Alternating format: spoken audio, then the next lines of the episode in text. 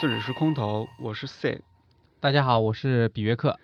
本期我们邀请到一位啊，我们有史以来节目中最小的一位嘉宾，是一位零零后，对于我们来说是一个相年纪相当小的一位嘉宾，但是他却从事了一个我们意想不到的职业，那就是啊，我们先欢迎我们的嘉宾小宇宙。嗯，大家好，我是小宇宙。对对，呃，首先表示对小宇宙的欢迎啊，他从事了一个什么职业呢？毕老师。在上一期，如果听过上一期节目子权老师的分享的话，他其实在节目的最后有分享到，他现在是从事呃月嫂招聘这样的一个职位。那也是在他的介绍下呢，我们了解到，原来现在的月嫂这个职职位越来越年轻。那这次呢，是由子璇老师引荐的一位呃零一年的月嫂吧？啊，嗯，是的呢。零一年，今年二十岁哈。二十一岁。二十一岁。嗯。啊，嗯，给大家科普一下，就是你是怎么从事，就是大家都想不到零零后，大家都玩这个 B 站二次元，都玩 cosplay，你是怎么从事嗯月嫂这个职业的？其实选择这个职业还是嗯挺离奇的啊。原先在上海经历三个月疫情之后，就寻思换一份工作嘛，然后会在招聘软招聘软件上那个看，也是机缘巧合下认识的子权老师。嗯。原先只是打算了解一下这个行业，嗯，但是了解了之后发现。其实像我这个年龄段，在这个月嫂行业里面的还是很少很少的。嗯，我我可以说是里边的一个异类。嗯。然后就觉得，跟那些比我大十几、二十几岁的姐姐来说，虽然我身上有有一些比不了他们的，但是我觉得我还是很占有优势的。所以权衡了一下，就尝试了。嗯，那你给大家科普一下。怎么才能从事就是你这个职业，有月嫂这个职业有什么要求？其实月嫂这个职业要求门槛并不高，嗯，不会要求你学历啊什么的，嗯嗯，年龄这一块把控的也不会特别的严格，严格，嗯，对。其实如果是很正规、很高档的地方，可能就是五十岁之内都可以做。五十岁之内，对。对，但是如果说你是想去国外做这些的话，就是年龄越大越好。哦，还有国外。嗯，是的。所以你们是有相关的培训，然后就是把你们输送到国外去从事。如果你有这个意向的话，是可以往国外的。对，但是现在疫情比较啊，嗯，对，不安全。就算是有这个需求的话，国内也不会有人想去。嗯嗯，是这样的。我有一个疑问啊，你刚刚说到国外的月嫂，她年纪越大越好，为什么呢？就人家会觉得年纪越大，经验越丰富，有耐心。嗯，对。是吧？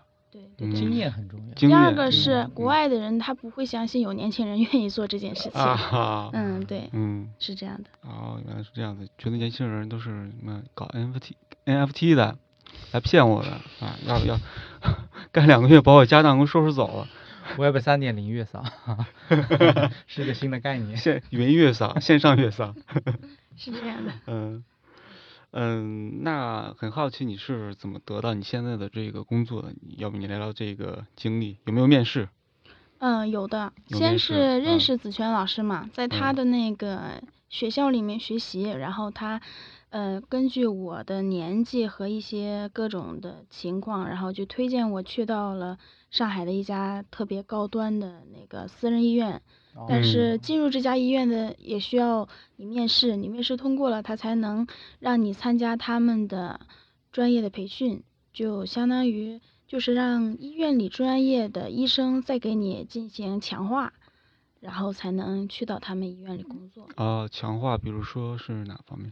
就完全就跟医疗啊，护理，护理是月嫂，医疗就在护理的基础上再。更深一些的教给你，但是有一些关乎安安安全系数的就不会让你上手，毕竟医院里有医生有护士，对，但是你要懂，嗯，就遇到这种情况就不会慌慌张。比方说紧急的情况，应该是怎么做紧急治疗的基础的部分是要交给你的，但是更专业的就是交给医生来处理。是的，比如说出现意外之后，你会先做什么，然后等着医生再来怎么，比如说抢救啊这种。就各种措施，就整个流程就全部都交给你。嗯。就把安全系数将提升到最高。嗯。会会会做那个。呃，胸啊，按压。嗯，对对对，心肺复苏，新生儿急救，抢那个呛奶呀什么的都会有。啊，这个还是蛮专业的，蛮蛮厉害。嗯，对，这些是需要考试的。是啊，是需要考试的。对对对。专业证书的。啊，是的。啊。那子权老师那边的培训到什么程度？子权老师那边的也会教一些，但是不会教的这么多。对，而且他那边的证书就是，嗯，月嫂的。行业里需要的，你必须要有这个通行证才能去到这个行业里，但不是像那种医那个医院里开出的那种，嗯，就是证明你接受过专业知识培训的那个证书。嗯，一个是我可以理解，一个就是基础的从业证，啊，但是医 院的话，相当于是你外面考级考出来的证。嗯，可以这么说，但是。他的那个证除了在那个医院里能用和出国可能能用得上，就别的地方可能不是所有的地方都能认这个东西啊。雇主不认吗？如果说你拿出这样一个证，雇主不认吗？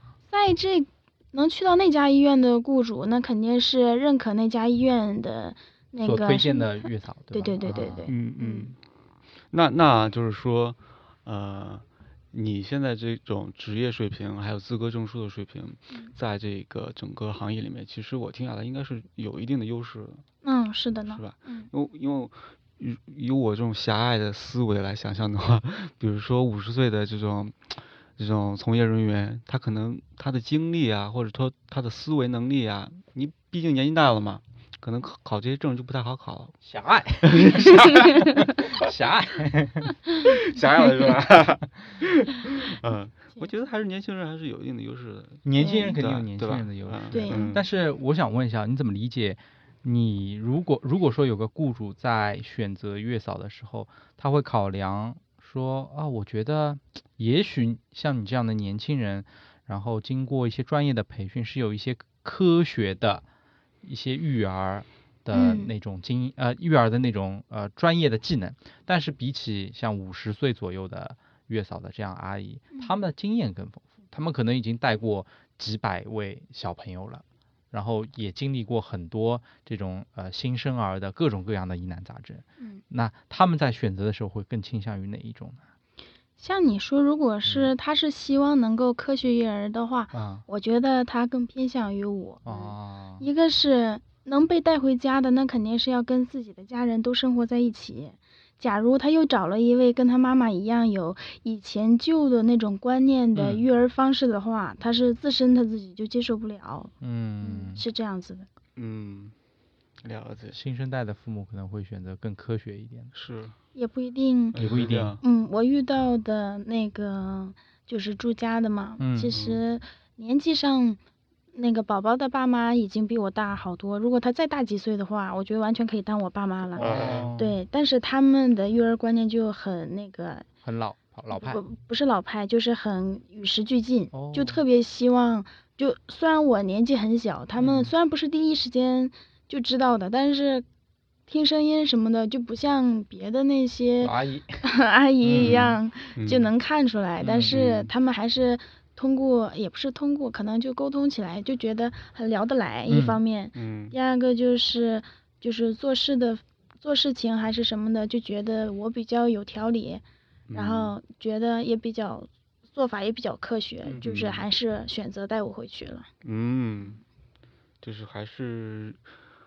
人以群分是吧？讲科学的都和都是和讲科学的在一块儿，这样子。聊你就面试也是那个雇主面呃面你的吗？还是什么意思？面试你之前说的面试是医院里的面试，有专门的那个负责的老师。啊。对，会会看你那个情商高不高啊之类的，乱七八糟的，我也不知道怎么选的。啊。反正刷下来的人也还蛮多的。嗯。哦。嗯。所以不是子权老师那边推推荐过去就能进的，还是经过医院的面试，最后决定有多少人能进。对，就算是其实，在医院里也挺那啥的，披荆斩将的，也挺复杂的。嗯，就进去也还还是挺辛苦的。就是能最后留在医院里的话，就进去多少不一定全都能留下，就还会流失掉一部分人。嗯嗯，那如果像这样金字塔尖走的话，我好奇一下你现在的收入，方便透露一下吗？嗯，现在嘛，能拿到手里的话就是一万二。这样子啊，到手，税后了，相当于。嗯，对，是的。嗯，挺高的，我觉得比我当时比我二十岁的时候挣的要多得多。比我对比我二十岁也挣得多多。我我觉得我们两个现在在采访那个小宇宙，有点就是以年龄，就是为什么我们能采访到小宇宙，全是他妈凭年龄累积到这儿的，完全不是凭本事。没有没有，觉得嗯憋不下去了。好，那这这样说啊，你觉得辛苦吗？辛苦肯定是辛苦的呀，又要熬夜，那毕竟是一个小生命，你肯定不管是任何方面，你都要做到细致入微。嗯。有一点点差错，那父母问起来你一下，你都感觉心脏砰砰直跳嘛。嗯，是。哦，所以现在的主要还任务还是呃照顾孩子。当然。啊。我的工作就是照顾小孩。你只照照顾小不不照顾妈妈吗？妈妈只占百分之二十，宝宝占百分之八十。嗯，有一些有一些爸爸就他们夫妻很很那个恩爱嘛，就你就帮我们照顾小孩就好了，老婆我自己来，就这样子。好，嗯，嗯，了解。那以后就是育儿这块儿肯定是相当有经验，比那些嗯。上手就来的那些新手爸妈应该要好得多，我感觉，因为感觉很多新手爸妈不会照顾小孩儿，也都是请的月嫂。你看我干嘛？你不也是？你不是请的月嫂吗？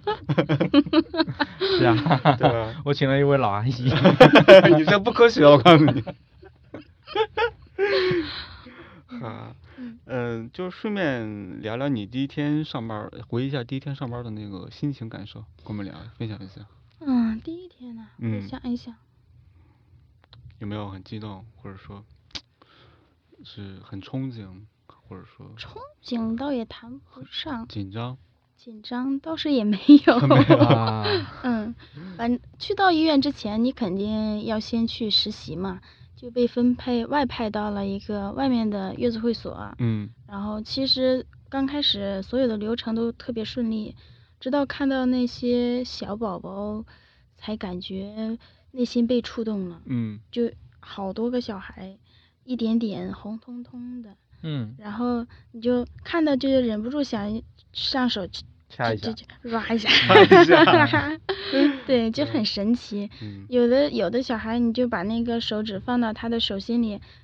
他就是无意识的嘛，就会抓住你。对，对，就就那一刻，你就心里就很，说不上来什么感觉，就很奇妙。嗯嗯，你爱被抓起来啊？你有没有这种感？你有没有这种感觉？有啊，我我我女儿刚出生的时候，然后当时医生有说过的，嗯，她会会缺乏安全感，所以。当时医院刚生出来，他睡在那个小床里面，会有栏杆的，他就会抓着栏杆。那他不抓栏杆的话，他就要抓着大人的手，总归要抓一样东西的。父爱被抓起来了，父爱被薅起来了，薅起来了。还是女儿。我问一下，小宇宙，你应该还没有自己的孩子吧？那肯定的呀。人家才二十，好吧？那你出于一个其实还没有作为妈妈嘛？但是你去。照料小孩，你会产生一些，就那种感觉，就不是一个为人母的感觉。但是你要去充当一个为人母的感觉，你有没有那种很冲突的感觉？不会，不会是吧？当小孩抱在怀里的时候，他就会很依赖你嘛。嗯。我就觉得好像我像一个盔甲一样，把他包怀在我的怀抱里面。我就觉得自己很牛，嗯嗯，但是不会充当他的妈妈，毕竟他爸妈就在我眼前摆着，嗯，没有那种感觉，嗯，还是属属于那种像是，这是我的工作，我要负责任把他保护好，嗯，对，照顾好这个孩子，对吧？平时会给他喂奶吗？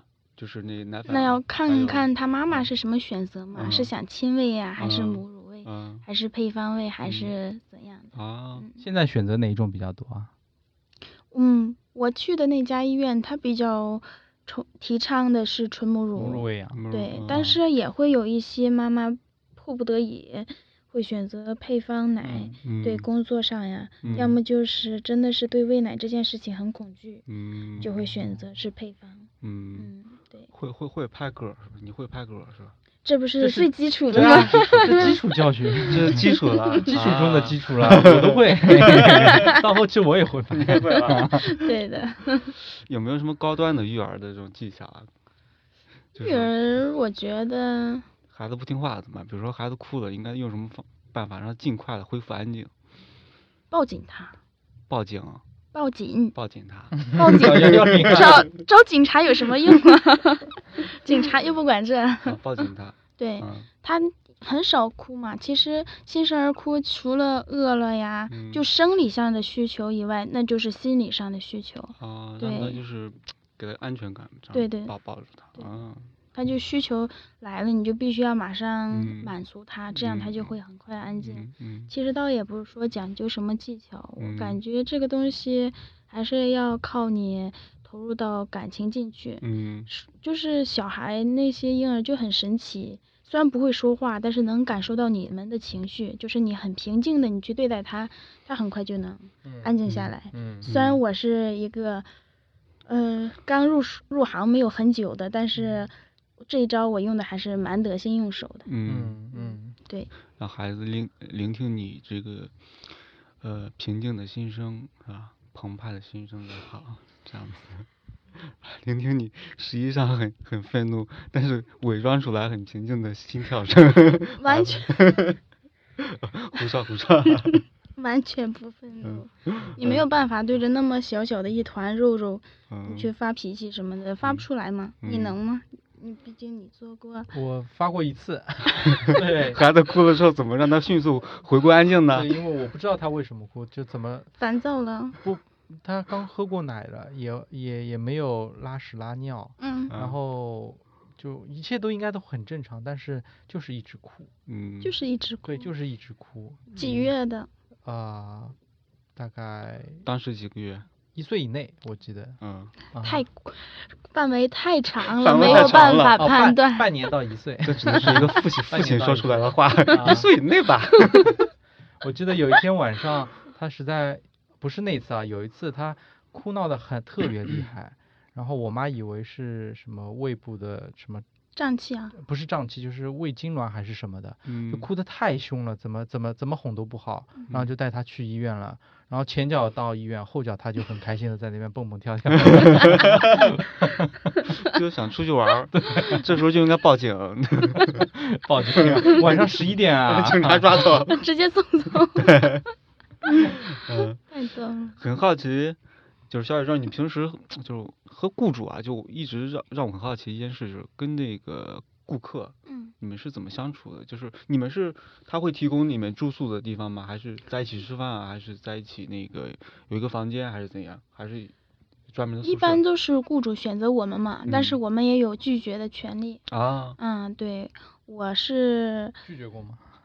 拒绝过，但是不能当面拒绝，那为什么拒绝？我想听听看为什么拒绝。因为当然是从各方面考虑，不管是嗯、自己生活的方便性。对那个嗯雇主的性格呀，或者是他家里人内部协不协调，就是会预啊想一下，你到他家会不会好做，有嗯要不要一为这点钱让自己身心疲惫，或者是怎样的？对俩人嗯，对经常吵架，夫妻嗯俩。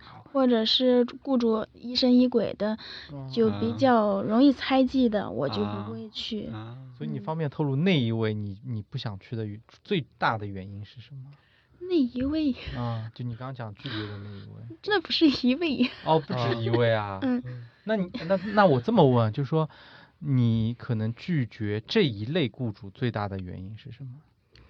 一方面是最大的原因，如果只能只能选一个最大的原因，啊，因为他们不相信科学。是因为这个原因吗？还是觉得 哎，这句话好像有一半很有道理。是啊，对，不讲道理是吧？不信科学。啊，是的呢，还真的有一有一半原因是这样子的。嗯他们没有做过爸爸妈妈，嗯但是我们在做护理宝宝的这个过程，他们总会问一些超出科学范围的东西。玄学了？问一些玄学是 对，其实就是，嗯、他们不太懂，但是他们又很想参与，但是他们又不知道从哪里参与，然后就有点要搞破坏的感觉，啊，就这种的不是很好做。哦毕老师甲方啊，强行介入啊！哎，甲方啊哎，你客户，啊，是这样的，啊因为我们医院是走高端那一类的嘛，嗯就是入住到里面的客人都是高净值人群。财力，嗯嗯，对，高净值人群。是的，仍然不信科学。仍然不信科学，啊，嗯，不信科学。不。信科学，对的，是靠那个什么，是靠那个搞那个卖财神爷挣钱，就是起家的，靠玄学，靠玄学嗯。啊，靠卖这个香火这一块儿。嗯，还是和雇和雇主相处啊，和顾客相处还是有一定的讲究一定的技巧，是吧？讲究一定他这个家庭环境，比如说两个人老吵架，你在中间夹着干嘛呢？是吧？你在中间就很尴尬，真的很很尴尬，很尴尬是吧嗯？对的，嗯，那分享一下你日常工作，就是除了带孩子，就是带孩子的技巧，你想你觉得最难和最简单的分别是啥？我不觉得有什么难，嗯，难的真的就是身体上，老是熬夜的话，总会有崩溃的时候。啊，嗯带孩子是要熬夜哈。嗯，但是等嗯到天亮就好了。啊，那我问问看啊，你现在通常一般情况下每晚要起夜几次？现在吗？我现在三次吧。三次，嗯三次都是为了喂奶啊，是的呢。啊。三次还好，我觉得我起夜都要三次，现在。你你特例，你特例，你就自己不不睡，不要睡。现在宝宝已经很好带了嘛。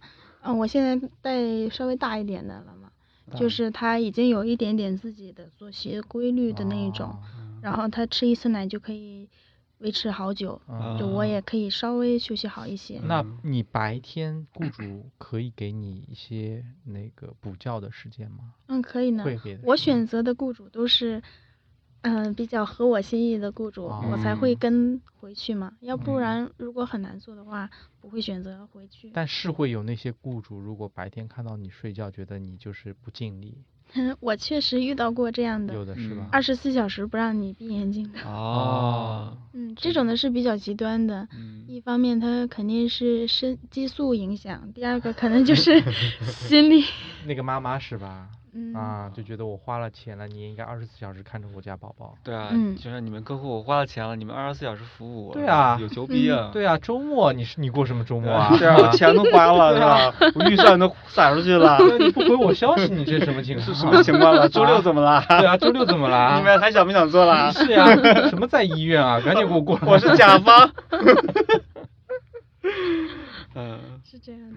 哎，所以天下甲方都一样啊，付钱都一样，然后？啊，我不一样。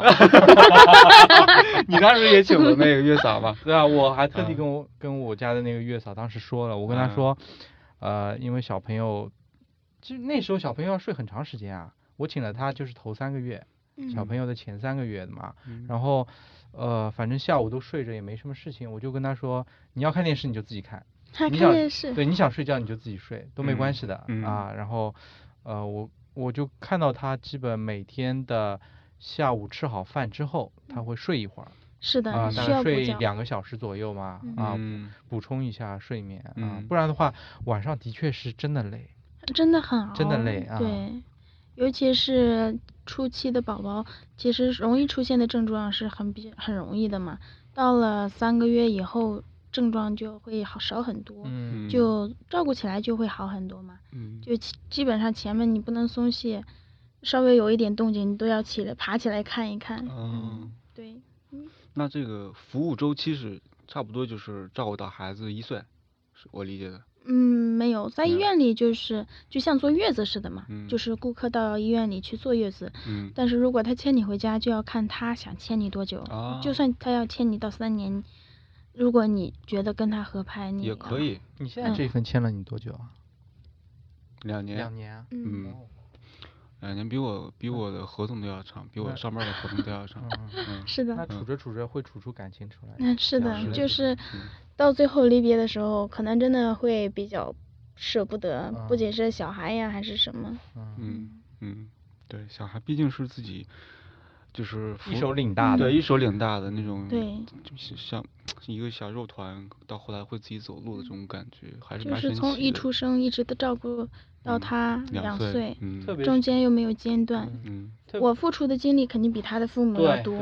特别是有些父母可能过了产假之后就都上班了，连妈妈都上班了。是的嗯，对，那时候可能就家里一个老人，然后嗯对和你一起带。是的，啊，然后那时候，哎，可能也容易出毛病，因为老人都认为自己，你看我都把我自己小孩带这么大了，我也是能受，是吧？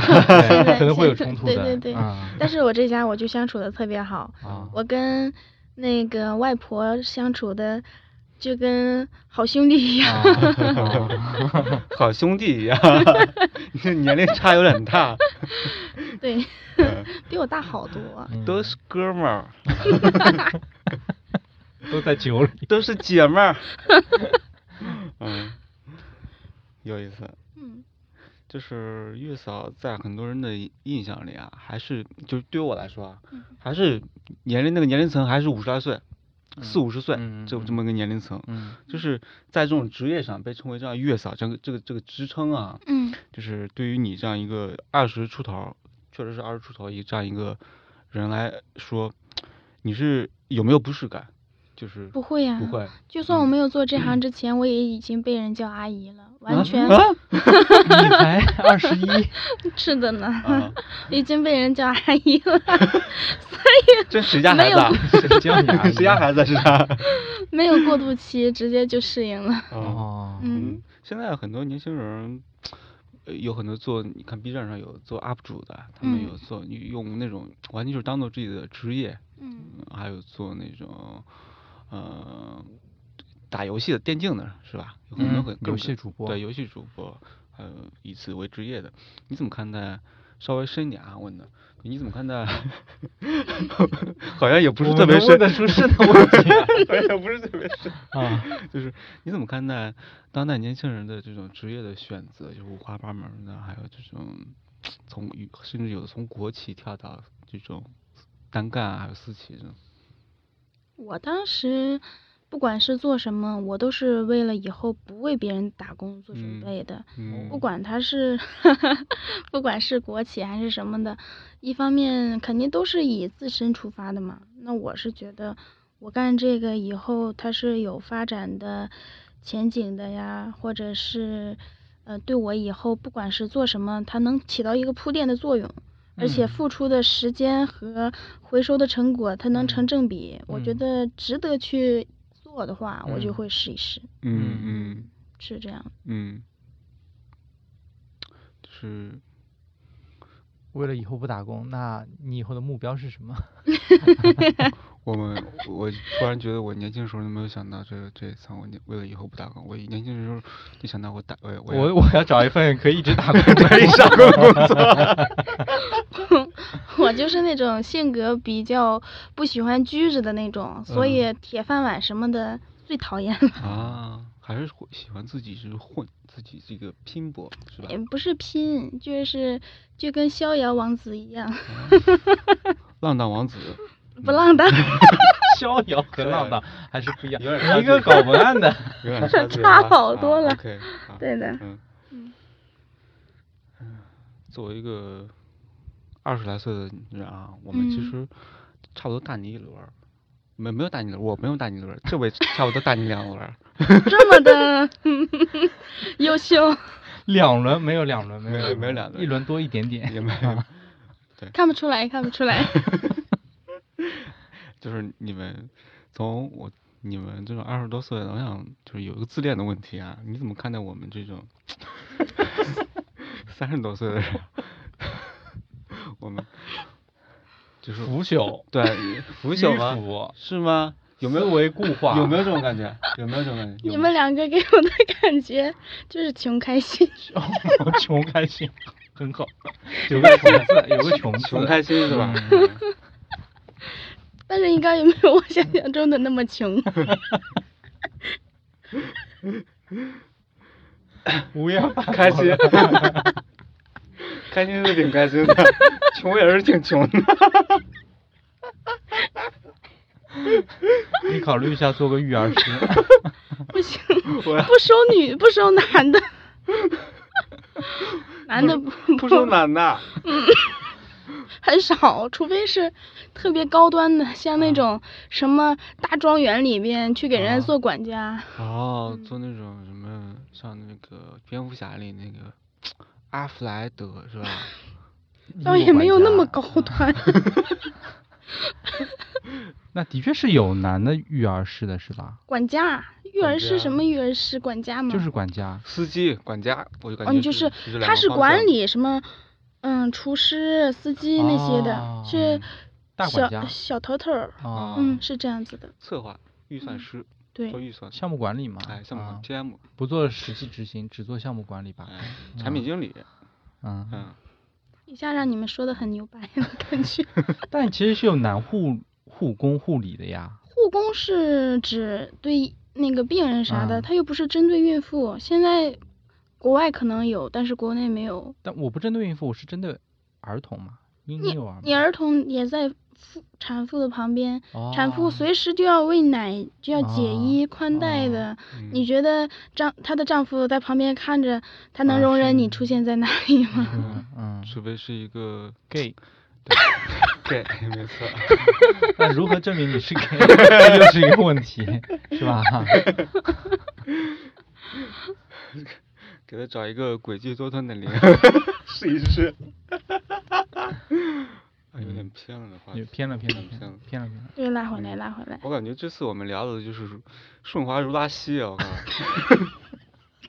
这也太……你好好的说一个育儿这个事情，为什么蹦出来这个词污秽的词？上次跟子璇老师聊聊了，全场被他带着节奏走。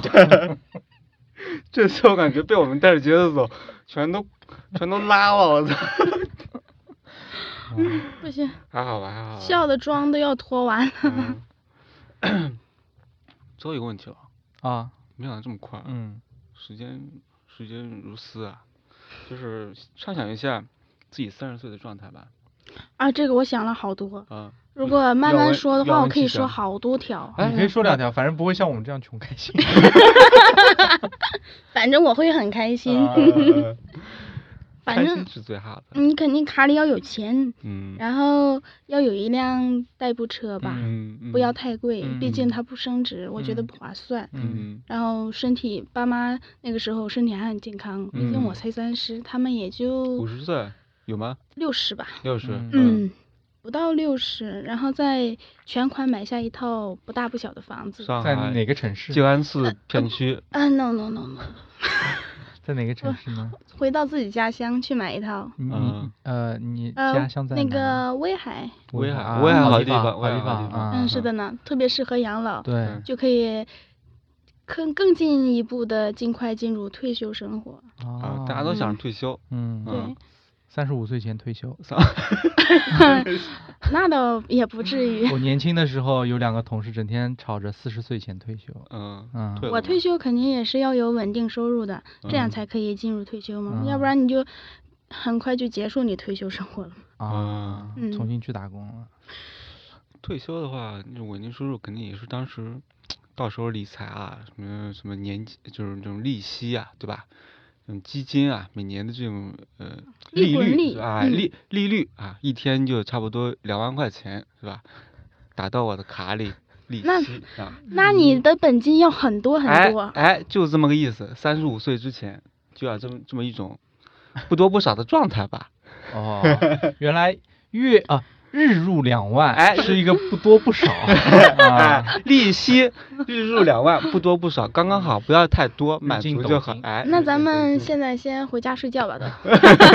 抖金，嗯，日入两万。还有吗？还有吗？嗯，再养一个小狗，小乌龟，小乌龟，啊，小狗的话，我不是很会照顾。嗯，你这么会照顾婴幼儿？人跟动物是不一样的。你看，你看，来了吧？嗯，是的，威海还是挺好的，我没去过威海。我是啊，嗯，我什么是没去过。威海是那个全球什么宜居城市啊？对嗯，Number One，Number One，嗯，嗯，有那种像海很大威尼斯这样的 板块的 房子。要去投一下资是吧？呃，我们家附近有一个，就在沙滩边上的，嗯，呃，独栋别墅三层，你可以考虑入手一下，多少多少钱？五六百万吧。啊，小 case 啊，把哦你把你在上海，这个钱也就买一个 买个厕所啊，厕所，那么夸张那么？夸张啊？有点夸是张了，汤臣一品吗？厕所。夸张了。啊，讲到这个，我想问一下，你现在雇主家是不是住豪宅？行业规定不能透露啊顾客的行业秘密，行业秘密，行业信息。我这嗯点职业操守还是拿捏住了的。人家经受住了你的考验。嗯，对的，是的，是的，是的。我我还有个问题啊，就是说 你有没有可以分享一个可能你最难忘的一件事情啊？可能在从业的过程中，嗯，最难忘的嘛，嗯，或者最开心，或者最不开心，或委屈哎，委屈的事我从来不往外讲。哦，嗯最难忘的，可能我原先做这个感触也没有特别特别的深，嗯，就有一次吧，在医院里接的是一个很短的一个单子，嗯就是他只是在医院里把娃娃生下来，然后待个他是剖的，待个四天，然后就要出院嘛。其实对我来说没有什么嘛，就跟照顾别人家的小孩是一样的嘛。之前怎么照顾，这个也怎么照顾。但是这个妈妈临走前，她就特别的激动，就嗯。特别的感谢我，就这段时间的照顾，嗯，然后说的，很肺腑我。嗯，与生俱下的，我一下嗯。子我就看到她那么感激我，我就也没有绷住。确实是没嗯绷住，嗯。就是觉得突然觉得好像做这么一件事情也特别有意义，嗯，就好像好像泪点也好像没有关系那样的感觉。嗯，这是你刚从业吗？嗯，那个也是刚从业不久发生的事情，哦，好像我们有漏问一个问题，你到现在你从业多久了？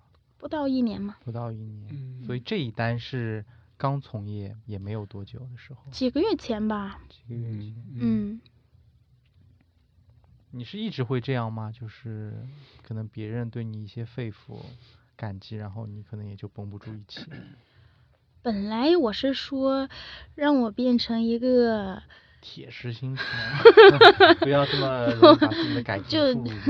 就是特别玲珑剔透的一个人。嗯就是嗯，对，就是别人难过的时候可以递个手帕，但是自己相当淡定。啊，结果到嗯最后一刻没有绷住，就嗯前面一下就塌了嘛。嗯嗯，那他是因为是某一件具体的事情吗？还是就是林林总总这四天的照顾？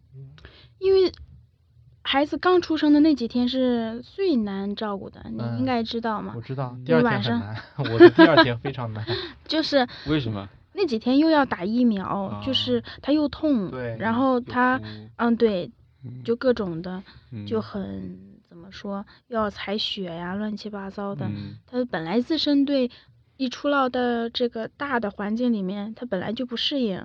原嗯本在很小的空间，突然换到一个特别大的空间，他很没有安全感。再加上嗯又打疫苗又采血，乱七八糟的一些各种流程下来，他就很没有安全感，就啊会无缘无故的哭闹。嗯对，嗯不管是黑天还是白夜，嗯你就得需要马上把他抱起来去照顾。嗯就会耗费很多精力。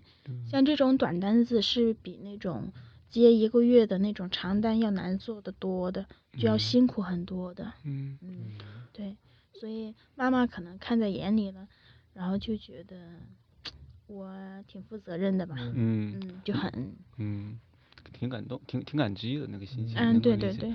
题一个题外话啊，嗯这个妈妈是多大年纪？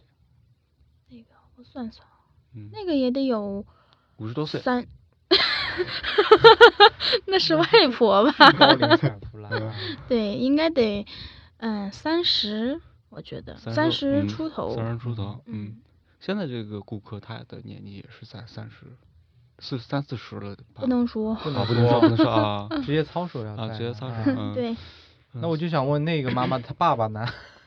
他爸爸也在，啊，对不照顾吗？也照顾。也是那个照顾的很好，对，嗯工作也也在医院里做了，就没有再去上班。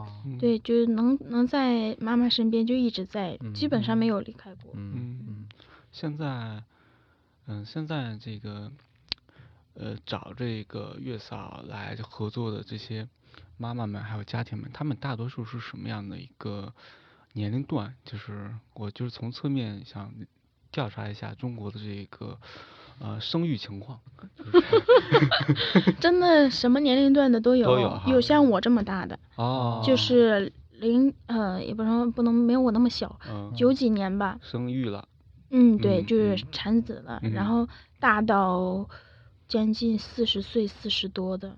也有，嗯，嗯，对，但是四十多的不一定都是二胎，有的是一胎。哦，一胎，一胎，嗯，嗯。就是现在生活品质又高，然后什么学业啥玩意儿的，就学历很高的人，嗯他出嗯。来不就很大岁，嗯，啊，就就比较年长。啊，年长，对嗯。一个博士出来都已经快三十了，差不多，嗯对的差不多，再工作几年，对，然后再成有点积蓄，嗯。积蓄成家，差不多嗯四十岁，嗯，像那种高学历的，都想给自己家宝宝特别最最好的好的，嗯，对嗯，那肯定是要提前。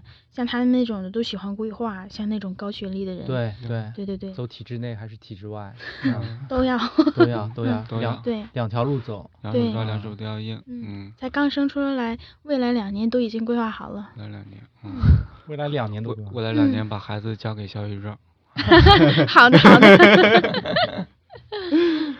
好，那我们这期聊的也差不多了吧？